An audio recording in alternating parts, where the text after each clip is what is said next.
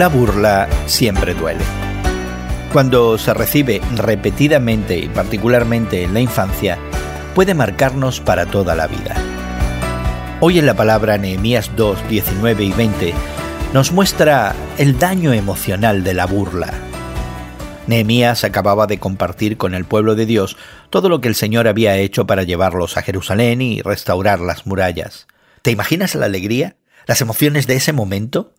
Al escuchar a Nehemías, todos sintieron que saber, solo saber, que Dios iba a hacer una obra poderosa era suficiente.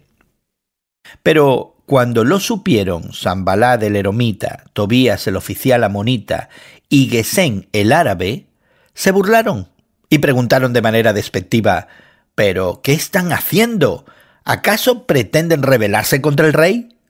Estos tres sabían muy bien cómo arruinar una fiesta. El pueblo ahora tenía que tomar una decisión. ¿Abandonarían lo que parecía ser una tarea ridícula ante los demás? ¿Dudarían de su Dios y de su llamado? ¿O confiarían en el Señor, tomarían sus herramientas y se pondrían a trabajar? En la respuesta de Nehemías se nos da una estrategia importante en situaciones similares.